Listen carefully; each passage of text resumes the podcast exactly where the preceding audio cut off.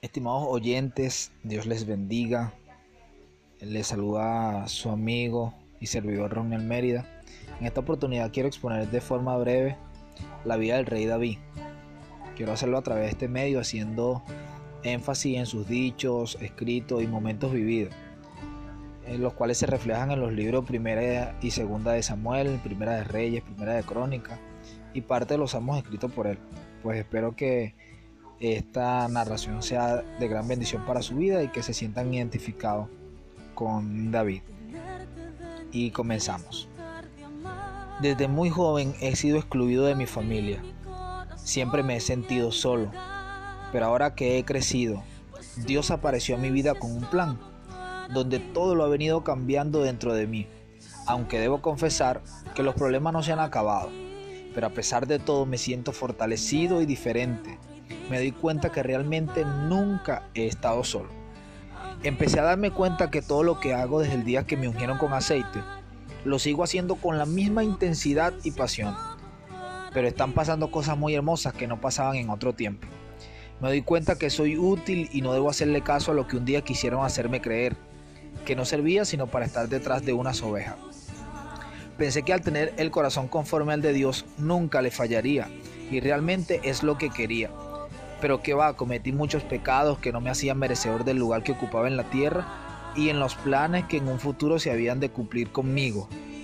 Pero todos esos errores me hicieron comprender lo maluco que es estar mal delante de Dios. Y lo horrible que se siente estar huyendo de su presencia por pena o por miedo como le pasó a Adán. Pero no tiene caso ir, porque a donde vayas allí estará Él esperando tu reacción al reconocer que lo necesitas te das cuenta que realmente no se trata de una posición, de un instrumento musical, una linda voz, ni de qué tan bueno hagas las cosas, como yo lo solía hacer. Nada se compara a lo dulce y tierno de su presencia. Sin ella los huesos se abaten, amargura llena tu ser y la soledad toma un buen lugar. Es tan vital su presencia para todo ser humano que comete errores, que falla y peca a diario. Pero les quiero confesar algo. Y es que todas las cosas nos ayudan a bien a los que amamos a Dios. Además de eso, quiero afirmar que un corazón contrito y humillado no rechaza a Jehová. Bien, he crecido. Ya estoy en mi etapa de la vejez, soy un hermoso anciano. Mis canas y mi cuerpo lo, lo confirman. Realmente fuera desmayado si no hubiese creído que vería la bondad de Dios en la tierra de los vivientes.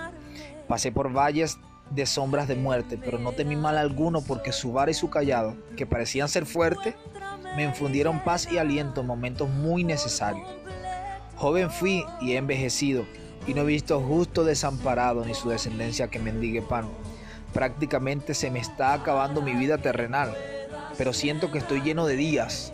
Los años no pasaron en vano para mí.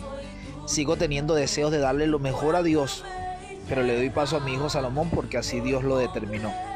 Dios ha sido mi estandarte en cada una de mis batallas y le he dicho que no me haga perder la fuerza hasta que muera, porque quiero anunciarle y mostrarle a la generación de hoy su poder y las maravillas que solo Él puede hacer.